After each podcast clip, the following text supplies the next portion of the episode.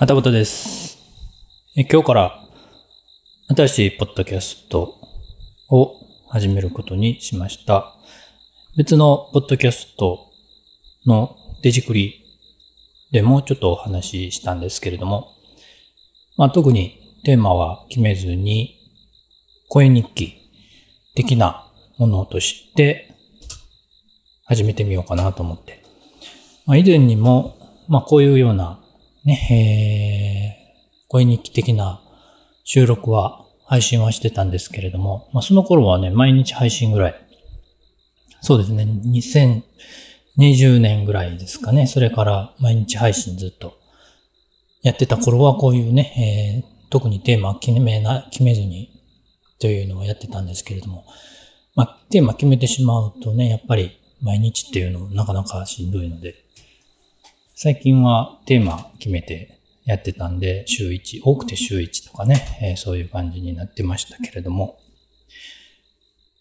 まあ言うても、毎日はちょっとできそうにないので、まあできる時に撮って配信するという感じでやっていこうかなと思ってます。収録もマイクね、普通のスマホについてるマイクで今収録してるんですけれども、まあその方が気楽に撮りやすいかなと思います。今やってて気づいたんですけれども、今ね、あの、アプリ、スマホのアプリ PCM 録音でしたっけね。なんかそんな名前のアプリ使って収録してるんですけれども、収録している最中にね、あの、大きく時間が掲載、表示されてて、今2分過ぎたところなんですけれども、時間見ながら喋るのもなかなかいいかなと思います。どれぐらい喋ったかね、全然わからなくなってきますのでね。あとスマホで、スマホに向かって喋ってると、こう、ふらふら歩きながら撮れるのもいいかもしれない。という感じで今日何の話をしようかなと全然考えてないんですけれども、炊き込みご飯の話でもしますかね。さっき、あの、炊き込みご飯作って食べてたんですけれども、これ今、スズムシじゃなくて、コオロギ。コオロギの鳴き声をちょっと挿入してみたんですけれども、ちょっと前までね、えー、セミとコオロギがね、同居してるような感じで、両方鳴いてて、暑いんだか涼しいんだか、ね、えー、ようわからん季節感になってたんですけれども、ようやくね、セミの声が聞こえなくなって、コオロギだけの声になってます。このコオロギの声もね、ちょっと、本来、あの、ノイズとかね、結構入ってたんですけれども、えー、音声編集して、コオロギの周波数、波長のところね、だけ強調して、あと抑えるという編集して、まあ、聞きやすく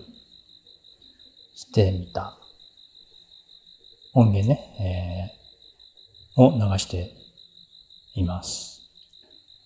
これね、また、後ほどね、えー、後日ですけれども、ちょっとこの音で、また遊んでみようかなと思ってたりするんですけれども、相手。机につきました、膝を。で、その